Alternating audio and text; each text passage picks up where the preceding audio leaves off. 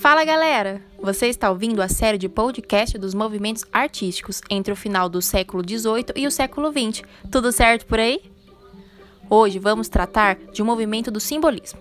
Movimento esse que surgiu na França no final do século XIX, como oposição ao realismo, ao naturalismo e ao positivismo da época movido pelos ideais românticos, estendendo suas raízes à literatura e aos palcos teatrais. Mas nesse podcast, vamos ressaltar a beleza das artes plásticas dessa classe artística. A ideia era criar uma pintura onde o olhar fosse voltado para além do que era representado, podendo ter significados complexos, misturando o real com o fantástico tinha como objetivo criar uma pintura autônoma, opondo-se fortemente ao realismo, onde as obras passam a ter uma significação única a partir das perspectivas tanto do espectador quanto do pintor.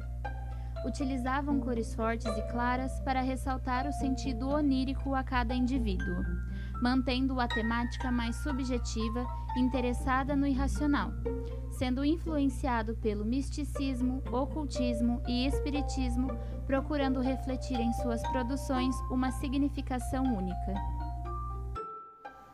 Dentro do simbolismo, podemos considerar diversos pintores que influenciaram como Paul Gauguin, Ferdinand Hodler, Puvis de Chavannes, entre outros mas podemos destacar Gustave Moreau, que teve seu início como pintor realista.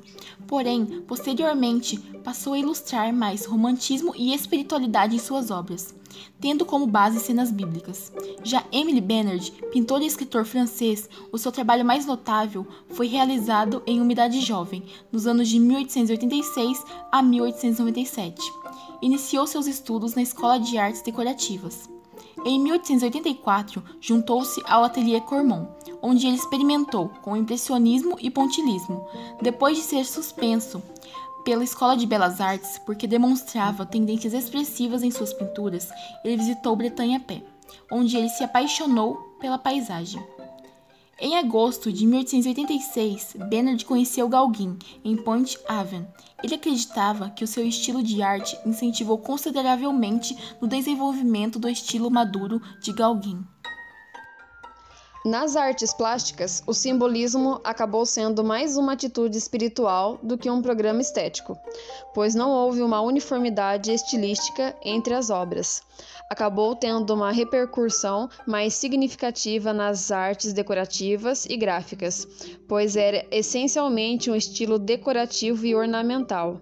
Foi um dos principais precursores do expressionismo e do surrealismo. É isso, galera. Foi um pouco sobre o simbolismo. Espero que tenham gostado e até a próxima.